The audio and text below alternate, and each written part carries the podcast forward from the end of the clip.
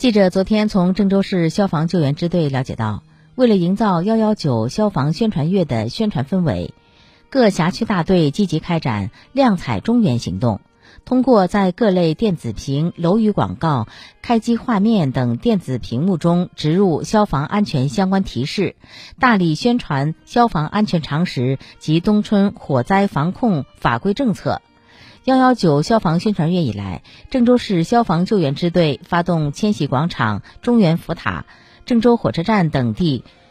地标建筑、活动广场等人员密集场所的一千七百块楼宇大屏、LED 显示屏、户外电梯轿厢广告、户外大屏播放消防安全教育提醒三十七点八万多条次。在地铁站点，郑州消防轨道交通大队根据地铁客流量大、传播效率广等特点，利用乘客的碎片化时间，在地铁出入口横眉竖梯设置消防提示牌，制作消防安全小提示、冬季用火安全、消防安全等二十条等内容，使得全县日均受教育人数达到百万余人。